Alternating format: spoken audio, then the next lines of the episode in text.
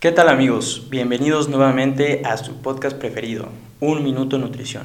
Me complace saludarlos en esta segunda emisión dedicada exclusivamente a la nutrición y deporte aplicada en la mujer. Tocaremos temas sobre fisiología y su relación a la dieta y rendimiento femenino. Un tema complejo, poco hablado, pero importantísimo tanto para ti que me escuchas en casa como para el profesional de la salud.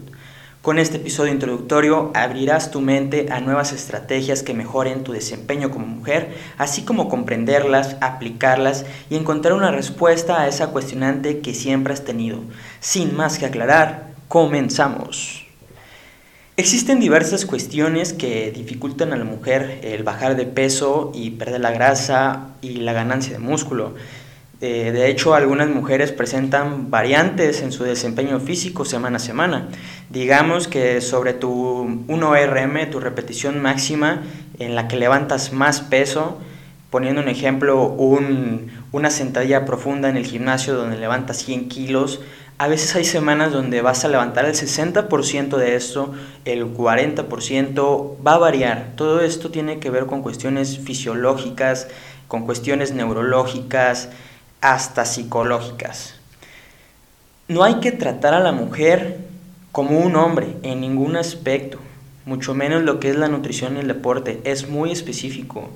Por ejemplo, durante el periodo menstrual habrá muchos cambios en la mujer basados en niveles hormonales, que esto va a variar una sensibilidad de la insulina, la utilización de grasas y carbohidratos para producir energía, eh, cuestiones de hambre, ser propensas a, al almacenar grasa, eh, la fuerza va a tener una variabilidad, la resistencia, etc. En estas cuestiones el hombre es mucho más regular. Las hormonas del hombre, lo que sería, por ejemplo, eh, nuestro principal sujeto sería la testosterona y la testosterona, testosterona tiende a ser muy flat, tiende a ser una hormona que no causa muchos problemas hasta cuando se llega a lo que es la llamada andropausia.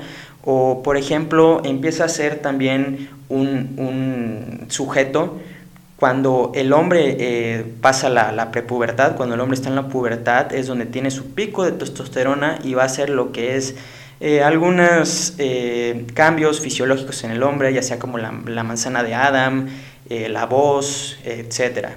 Entonces el hombre es mucho más, eh, por así decirlo, constante hormonalmente y lo que va haciendo la testosterona es que con el tiempo eh, de tener ese pico va a ir bajando. Pero en el caso de la mujer tenemos, por ejemplo, lo que es la hormona LH, luteinizante, tenemos lo que es la hormona FSH, que es la hormona folicular, tenemos la progesterona, tenemos la testosterona, y estas eh, hormonas van a tener lugar en el ciclo menstrual.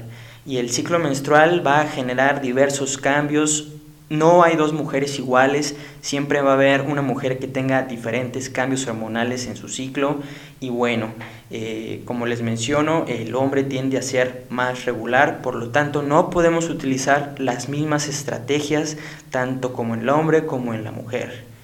El ciclo menstrual es complicado y como les digo, no hay dos mujeres que repitan el mismo patrón. Hay un sinfín de situaciones en las que podemos referir eh, lo que es el ciclo menstrual. Hay mujeres que presentan lo que es dismenorrea, amenorrea, eumenorrea, oligomenorrea, términos que vamos a venir hablando de esto eh, con posterioridad. También vamos a hablar sobre lo que es el síndrome de ovario, de ovario, poliquístico, la menopausia, el embarazo, lo que son los trastornos alimenticios, etcétera. Por darles un ejemplo, eh, a lo que me refiero con eumenorrea son mujeres que tienen un ciclo menstrual regular. Cuando yo me refiero a oligomenorrea, me refiero a mujeres que tienen un ciclo menstrual eh, un poco desequilibrado, a veces sí, a veces no. Ah, cuando me refiero a menorrea, me refiero a la ausencia de ciclo menstrual y a la dismenorrea nos referimos a todo lo que es esta serie de factores de síndrome premenstrual, eh, lo que son los dolores en la espalda baja, los dolores en el abdomen bajo, en las caderas y en diversas eh, partes anatómicas de la mujer. En contraste, las hormonas del hombre son una línea constante que va disminuyendo al pasar de los años. Y bueno, En la mujer es todo lo contrario. Hay mucho más variabilidad con impacto fisiológico. Hay mujeres que no saben cómo funciona su ciclo menstrual y profesionales de la salud que tampoco lo saben. Pero este es un tema que no solo es exclusivo del ginecólogo y del cual podemos tener ventajas si lo comprendemos sobre todo en términos nutricionales y deportivos. Hay que abrir nuestra mente, hay que documentarnos, hay que llevar todo esto a la práctica.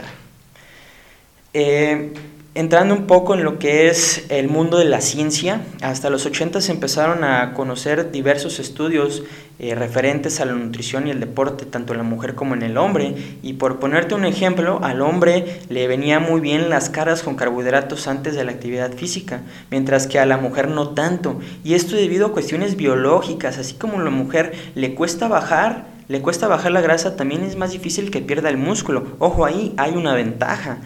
Otro ejemplo, digamos que en un periodo de carga de, de carbohidratos pre-competencia usamos un 70% de carbohidratos en la dieta de la mujer, pues ¿qué creen? la mujer y el hombre no van a tener el mismo impacto. en, una, en un hombre, por ejemplo, usamos 3.000 kilocalorías de un 70% de carbohidratos y en una mujer 2.000 kilocalorías con el mismo 70% de carbohidratos, para que haya una respuesta positiva en la mujer, porque si a la mujer le damos un, surplus de, de, calorías bastante elevado, con ese 70% de carbohidratos, la mujer va a almacenar grasa, como le digo, por cuestiones biológicas, cuestiones de supervivencia que se han venido desarrollando por todos estos años en que tiene existencia el humano en la Tierra, la mujer tiende a almacenar más grasa. ¿Para qué? Para poder eh, preservar la humanidad, para poder gestar, para poder reproducirnos. Entonces, por estas cuestiones biológicas es que debemos de tener estrategias específicas para la mujer y específicas para el hombre. Y como les digo, hay ventajas y desventajas en ambas fisiologías.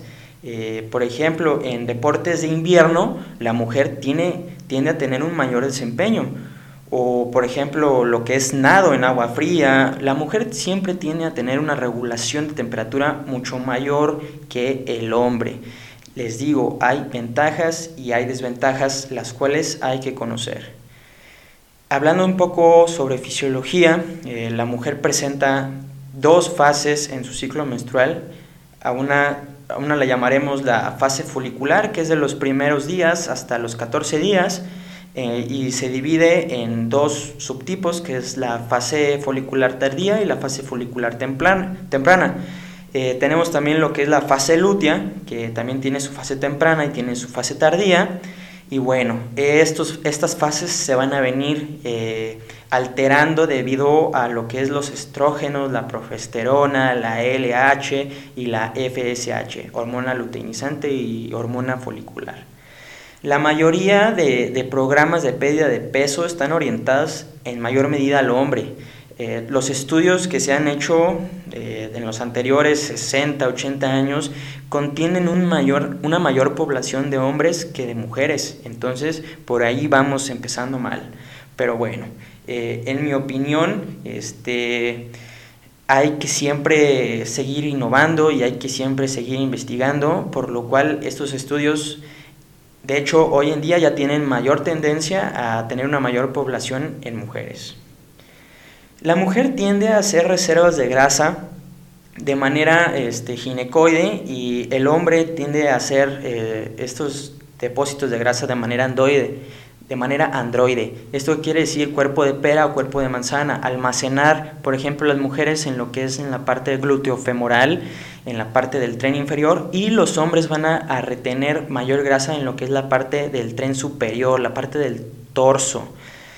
Eh, esto les digo por cuestiones biológicas más que nada. Por ejemplo, nuestra grasa de los hombres que almacenemos en la parte del torso tiende a ser más peligrosa, lo que le llamamos la grasa visceral tiende a ser más peligrosa debido a que se localiza incluso cerca del corazón y que puede incluso eh, hacernos un tapón en las arterias coronarias o etcétera. Y las mujeres tienden a almacenar esa grasa en lo que es la parte glúteo femoral, la parte del tren inferior, por cuestiones biológicas de, poder este, proveer al, feto, al, bebé, de, mayor este, energía en caso de escasez de comida, etc.